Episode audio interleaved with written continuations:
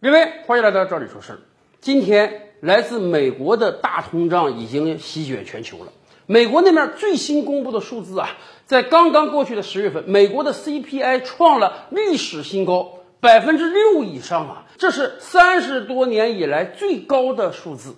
而且，美国 CPI 的上涨主要是因为能源价格的上调和食品价格的上调。是的，美国的汽油打直滚的往上涨，美国的食品价格也在不断上涨，而且更关键的是，这股来自于美国的通货膨胀已经对全球其他各个国家造成了威胁。最直观的啊，我国汽油价格在二零二一年已经迎来了十连涨以上，很多城市汽油已经重回了八时代。而且以往我们就讲啊，这个汽油的上涨打击到的不光是开车的人呐。因为汽油简直是整个国民经济的血液呀！你这个田间地头的粮食蔬菜要运出来，你得有汽油才行啊！整个经济的运转，物流业的成本是相当高的，所以美国的通货膨胀，汽柴油的价格不断升高，使得我国国内的通货膨胀也慢慢起了苗头。最近一两个月以来，猪肉价格已经不是那么低了啊！此前低到十块钱一斤以下，现在很多城市已经卖十二三块钱了。鸡蛋的价格、水果的价格、蔬菜的价格都已经有了上涨的苗头。咱们这么讲吧，通货膨胀真的是慢慢又到来了。那么我们普通人如何应对通货膨胀呢？一方面我们要学习各种理财知识，让自己的资产能够保值增值；另一方面，其实我们真是很盼着能涨一涨工资。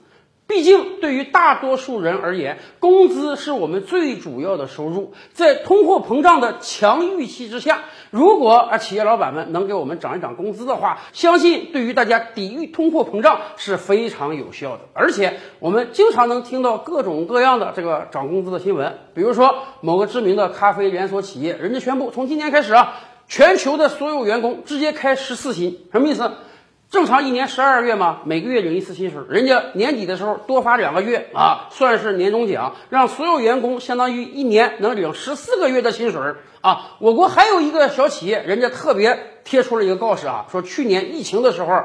企业遭遇到了重大危机啊，资金链都快断了。幸亏他们的很多员工主动的拿出自己的钱，帮助企业渡过难关。今年疫情消散掉了，复工复产了，而且海外贸易特别好，所以他们企业今年赚到钱了。他们全员调工资，直接平均每个人的工资上涨百分之二十八啊！很多人都赞叹说：“我们怎么没遇到这样的好老板呢？”毕竟，在职场生活中的我们最盼望的事儿之一啊，那就是能够涨工资了。咱们这么说吧，对于很多体制内的企业或者大企业而言啊，相对而言，人家这个工资调整啊还是比较有序的啊。每隔一年调一次，还是每隔两年调一次？是基础数字调一调，还是你的职级工资调一调？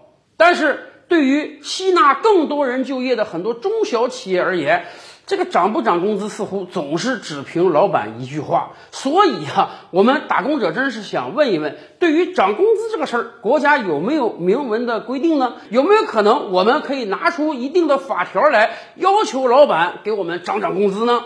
有没有这样的法条呢？哎，有的，我们有两个法律术语可以告诉大家，一个呢是最低工资，另一个呢是工资指导线，圈个有用，工资指导线。先说这个最低工资啊，这个大家都能理解，就是当一个企业你在一个城市雇佣一个员工的时候，你这个价格不是你随便开的，你不可以低于国家给你的最低工资指导线啊，低于这个你就是违法或者犯法。当然了，这个线并不高啊，在很多城市就是一两千块钱，但是好在这个线呢，每年都会随着通货膨胀、物价调整而不断调升。尤其是对于很多中小城市而言，真有可能你打工那个岗位那个收入啊，就低于当地的最低工资标准了。这个时候，你可以直截了当的跟老板提出来，你说你现在给我的工资已经低于最低工资标准了，这是不合法的，你必须得涨到这个以上。当然了，除了最低工资标准之外呢，我们还有一个工资指导线。企业工资指导线啊，是政府根据当年经济发展调控目标，向企业发布的年度工资增长水平的建议。由基准线、上限和下限组成，其中基准线呢代表了一般水平，是企业平均工资的平均增长幅度；上限是平均工资增长允许达到的最高幅度；下限那就是最低幅度了。当然，也有地方是零增长或者负增长。什么意思？就是国家根据各个地方经济发展的不同，每年会把这条线拿出来，告诉企业哦，根据咱们根据今年这个经济的发展情况啊，我们建议你把员工工资调整多少，是调的高一点还是调的低一点，涨得快一点还是涨得慢一点。每个省份在每一年都会把这个企业工资指导线拿出来发布一下。截止到今年十一月九日啊。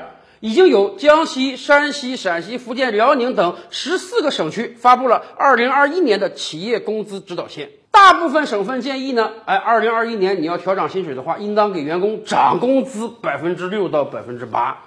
山西的上限已经定到了百分之十二，就建议你企业如果有能力的话，可以调涨工资，调整百分之十二。哎呀，这个幅度确实不算小。说实话，如果你月工资五千块钱的话，按照这个调整线，你大概能涨三百块钱到四百块钱，这已经不是一个小数字了。但是当然，也有朋友们要问啊，咱们知道这个最低工资标准呢是刚性的，企业如果达不到，你就是违法，劳动者是可以投诉的。那么我们这个企业工资指导线它是不是刚性的呢？哎，不是的，它是一个柔性的。我们一开始就讲清楚了。这是国家对企业调整工资给予的一个建议，而不是要求。什么意思？咱们知道啊，在这个计划经济时代，基本上所有企业都是国有企业啊。那个时候，国家的要求就必须马上落到实处。今年发布这工资指导线要调多少钱，企业就必须按这个来调整。而进入到市场经济之后，我们这个社会上有各种各样经济成分的公司，有很多民营公司、私营公司、外资公司。对于这些公司而言呢，哎，国家在工资指导这个问题上，并不是刚性的给出要求，而是给予一定的建议。对于这样的建议呢，企业老板你可以接纳，也可以不接纳。那么，对于我们普通劳动者而言，这样的工资指导线有什么用呢？当然也有用啊，比如说每一年。老板如果不主动给你涨钱的话，你可能要跟老板商量商量。你说，你看我在咱们企业已经服务这么多年了啊，我自我感觉也给企业做了很多贡献。那么我现在想，能不能给我调整一下薪水？以往要调整薪水，你怎么跟老板谈好谈？一方面你可以说，你看我工作很好啊，我给企业创了业绩。另一方面，你可以讲，我们所处这个行业，人家别的企业啊，人家工资我相同岗位的已经比我高了。你如果不给我调整的话，那我有可能要跳槽嘛。跳槽你可以获得一个更好的工资。那么今天你也完全可以把这个企业工资指导线拿出来跟老板商量。你看，国家都要求了，咱们这个省今年平均工资要调整百分之六到百分之八。那您看看我这还没调呢，给我调整一下，是不是也是应当的？虽然这个不是一个刚性的要求，但是。这是一个有力的论据啊啊！你可以告诉老板，你看，确实国家都认为我们普通员工的工资应当有这样一个幅度的调整，所以我表现的又不错，那么给我调整一下也是很正常的。尤其是对于那些规模比较大的企业要整体工资协商的时候，那么国家这个企业工资指导线就非常有用了。当然，我们也清楚，疫情以来啊，确实有很多行业遭受到了冲击，餐饮业、酒店业。旅游业等等，有很多老板的日子啊过得也不是很舒服，所以我们很多员工在谈这个调工资的时候，哎，心里也是挺忐忑的，说咱这个企业现在已经这个状态了，老板还能给我涨吗？但是我们也呼吁广大的中小老板们，也要考虑到整个通货膨胀对普通老百姓生活的冲击，因为确实今天很多物价的价格已经起来了，再拿着原来比较低的工资。大家生活下去也是有困难的，所以既然国家都发布了相应的企业工资指导线，有没有可能我们也照章办事呢？